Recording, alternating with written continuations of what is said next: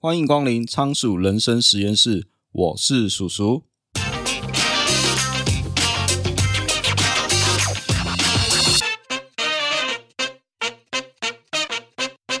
你知道台湾人有多爱喝咖啡吗？近四成的台湾民众每天会喝一杯以上的咖啡，平均每人每年咖啡消费量大概是一百二十二杯。咖啡产业的产值可达近千亿的台币啊！只不过，咖啡除了提神之外，还有其他许多效果哦。今天要介绍的书叫做《一天喝三杯咖啡会健康》，作者是日本的知名营养师安宗千惠，他自己也非常爱喝咖啡，所以要推广大家喝咖啡。只要一天三杯咖啡，神奇的功效数都数不完。首先，我们先来说说咖啡的传说吧。传说在西元八百五十年的伊索比亚高原上，有一名年轻的牧羊人。这位牧羊人每天忙着牧羊，直到有一天，他的羊群不经意地发现一种奇特的果实。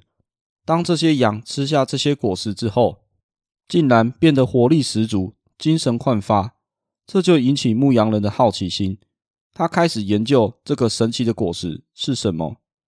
不久之后，一群当地的僧侣也得知了这个消息，决定过来品尝看看这个神奇的果实。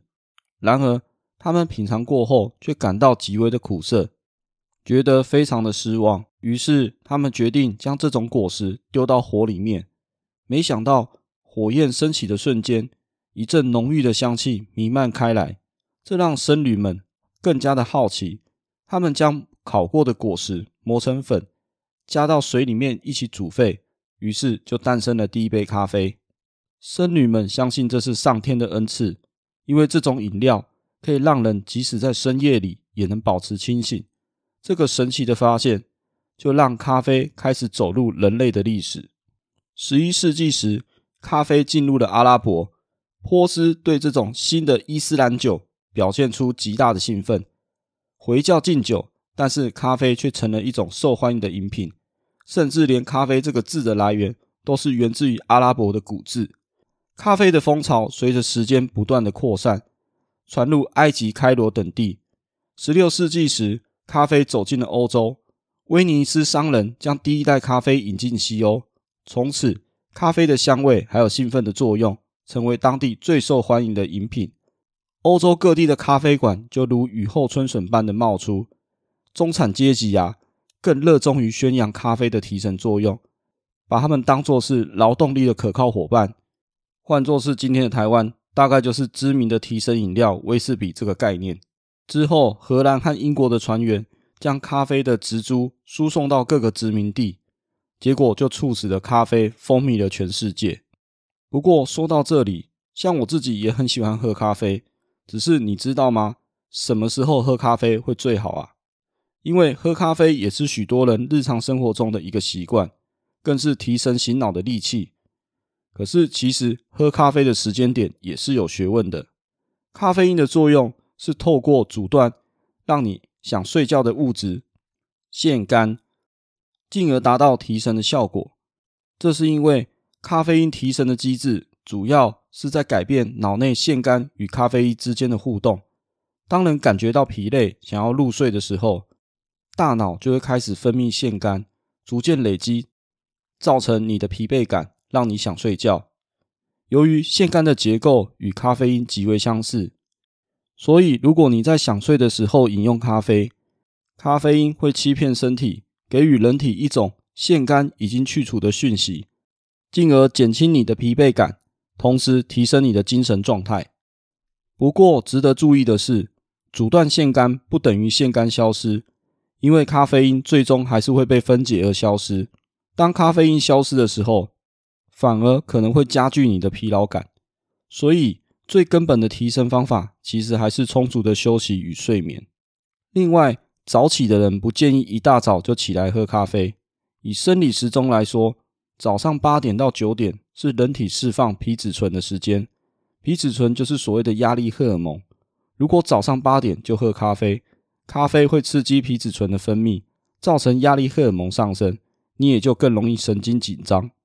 所以最适合喝咖啡的时间其实是早上九点到十点，因为这个时候人体的皮质醇分泌已经下降了，你会开始感到疲倦。适量的喝咖啡可以提神醒脑，达到最佳的提神效果。另外就是啊，咖啡的半衰期是四到六小时，如果你一定要在下午喝咖啡，注意一下你的睡觉时间。假设你晚上十点睡觉，那请你最好在下午四点前喝咖啡，不然会影响到你的睡眠。另外啊，喝咖啡还有助于提升你的运动表现。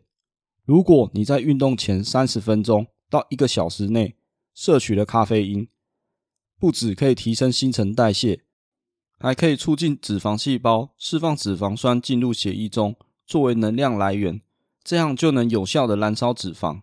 再来，喝咖啡也可以增加运动的专注力，这是因为咖啡因会让人变得亢奋，而且提高专注力，并且咖啡因也能减少运动中的疲劳感。这是由于咖啡因可以促进中枢神经释放出多巴胺，来降低疼痛感，并改善运动所带来的疲劳。另外啊，根据欧洲心脏病预防杂志所发表的一项研究，引起了大家的关注。这项研究追踪了近四十五万人，长达十二点五年，调查他们平常饮用咖啡的习惯以及喝哪些咖啡，并且发现了喝咖啡似乎和降低死亡与心血管疾病风险有关。这项研究结果统计受试者每天饮用多少杯咖啡，以及他们喜欢喝哪种咖啡。结果显示啊，无论你饮用哪种咖啡，不管是即溶咖啡，手磨咖啡还是无咖啡因的咖啡，都能降低心血管疾病的风险，还有死亡的风险。特别是每天喝两到三杯咖啡的人，死亡风险是最低的。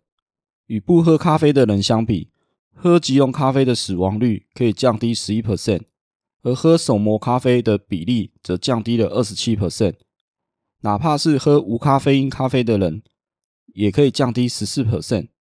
研究还观察了心血管疾病的风险，分析结果显示，每天喝两到三杯咖啡的人，相较于不喝咖啡的人，喝即溶咖啡的人降低了九 percent，而喝手磨咖啡的人降低了十 percent，无咖啡因的咖啡则降低了六 percent。即便是在咖啡中加入的糖分，只要不超过一茶匙，基本上就不会影响咖啡对人体的好处。不过，专家也提醒，最好你还是要避免那些含有过多糖分跟脂肪的咖啡饮料，热量和脂肪含量比较高的拿铁、星冰乐以及摩卡这些饮料，可能会抵消咖啡本身对于人体的好处。不过啊，咖啡喝太多其实也有风险。应该说，你喝超过四点五杯，其实对人体并不会有更多的好处，甚至。你一天喝超过七杯，还会对身体造成负担，包括焦虑、紧张、心悸这些不良的反应。那接着我们就来聊聊咖啡到底有哪些缺点吧。凡事啊，过犹不及都不好，哪怕是水喝太多也会出事。接着我们就来聊聊过度饮用咖啡可能会伴随着一些健康风险。以下就是咖啡常见的五种缺点。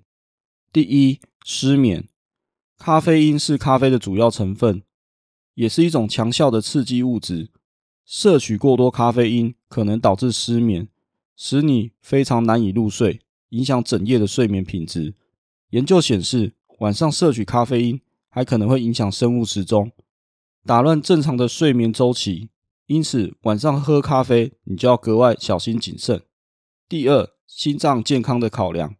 虽然我们前面提到咖啡可能有助于降低某种心脏疾病的风险，但是你摄取太多咖啡因也会对心脏的健康造成挑战。过多的咖啡因可能导致心悸、高血压，甚至是心脏不规则跳动。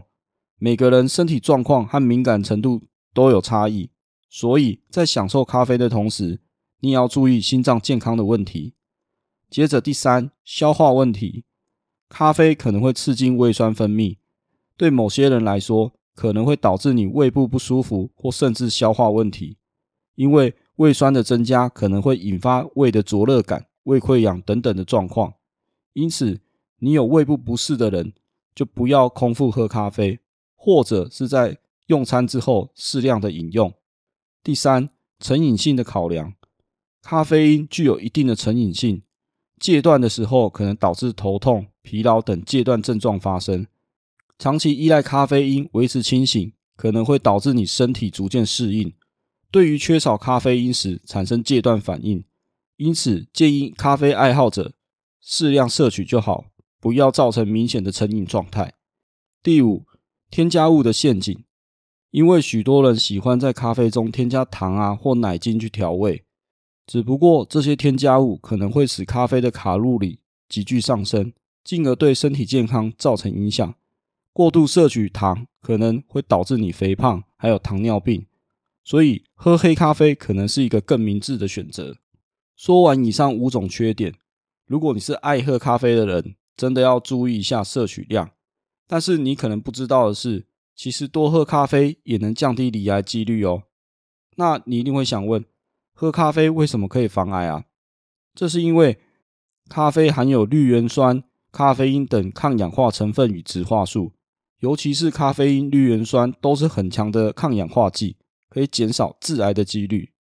书中有提到。喝咖啡可以降低以下六种癌症的罹患几率。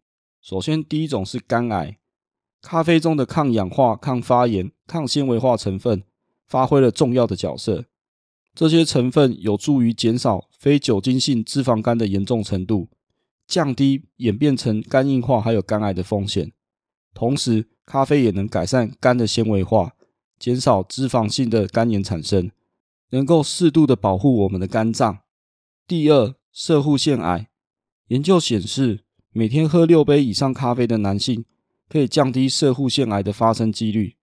根据哈佛大学的研究指出，每天喝三杯咖啡的男性，摄护腺癌的风险可以降低三成；喝六杯以上，甚至可以降低近六成的风险。只不过刚刚前面也提到嘛，咖啡喝太多其实对身体也不好，所以这还是要酌量啊。接着是第三，结肠癌。根据研究指出，每天至少喝五杯咖啡的人，结肠癌的几率比不喝咖啡人低了百分之四十。这可能跟咖啡的抗氧化的效果是有关的。第四，大肠癌。以色列的研究显示，喝咖啡的人罹患大肠癌的几率减少了百分之三十。此外，根据美国癌症研究协会的研究指出，每天喝一到两杯咖啡的人，大肠癌的几率减少了百分之二十二。喝两杯以上的人更可以降低到百分之五十九。再来第五个，乳癌。对女性来说，喝咖啡也可能是预防乳癌的好方法。每天喝超过五杯咖啡的女性，罹患乳癌的风险可降低至少两成。对于雌激素受体无反应的女性，降低的几率更高达了百分之五十七。第六，子宫颈癌。喝咖啡对预防子宫颈癌也是有效的。哈佛大学研究观察了长达二十年的数万名女性，结果发现，每天喝四杯咖啡以上的人，罹患子宫颈癌的机会也降低了百分之二十五。那既然我们知道喝咖啡的好处多多，那我们要喝哪种咖啡会比较好呢？咖啡富含了绿原酸，具有抗氧化作用。绿原酸是一种多酚，是许多植物都富含的天然抗氧化物，对健康有正面的效益。那绿原酸存在于咖啡、苹果、茄子、马铃薯、南瓜等等食物中，但不过还是以咖啡的含量最丰富，也是唯一用喝的就能够摄取到绿原酸的方法。只不过绿原酸相当的不耐热，会因烘焙的时间而不断的减少。一般来说，浅焙时还能保留百分之五十的绿原酸，到深烘焙时就只剩下百分之五左右了。所以，如果想要喝到绿原酸的营养价值，浅焙相较于深焙咖啡可能会是比较好的选择。那最后，我想来做一个总结：咖啡的利弊啊，一直是社会争议的话题。咖啡是否有益健康，这个说法众说纷纭，令人半信半疑。只不过我没有想到，就如今大家人手一杯的咖啡，对身体居然有这么多正面的好处。只是喝咖啡，你要注意不要太晚喝。然后某些人其实也不太适合喝咖啡啦，像是已经有心血管疾病、心律不整、孕妇、肠胃敏感以及小朋友，至于能喝多少量，卫福部建议每日咖啡摄取量以不超过三百毫克为原则。像我个人喜欢去便利商店买咖啡，以研磨咖啡为例好了，两杯大概就会超过这个摄取量。所以如果你是爱喝咖啡的人，就要特别小心注意喽。最后节目进入了尾声，那这里来推广一个公益活动，就是让阅读帮助自己，也帮助他人。台湾展臂阅读协会是一群热血的医疗人员，想要推广儿童阅读、亲子共读、偏向外展服务，让弱势家庭有平等阅读与医疗的机会。如果你觉得节目介绍的书很不错，你可以点击节目下方博客来连接购书，每季会捐赠博客来奖金给展臂阅读协会。并将金额公布在网站与粉丝专业。希望你我的阅读除了开拓视野，更能帮助他人。因为这个社会需要更多正向的力量。或你可以直接到台湾展币阅读协会捐赠您的善款。你可以选择一次性的捐款，也能定期定额捐赠您的善款。不论捐款的形式如何，就让阅读帮助自己，更能扩大帮助他人。让我们一起做一个快乐的分享者。好，今天的节目就先到这边。如果你觉得我们节目不错的话，欢迎你订阅节目的电子报，每周都会分享最新的书评与观点。你也可以在节目的下方留下你的五星评论，或可以到 YouTube 上按赞、订阅，留下你宝贵的意见。也欢迎你赞助我，请我喝一杯咖啡，连接在下方的资讯栏。你的小小支持对我来说就是大大的鼓励。我是叔叔，仓鼠人生实验室。我们下次见，拜拜。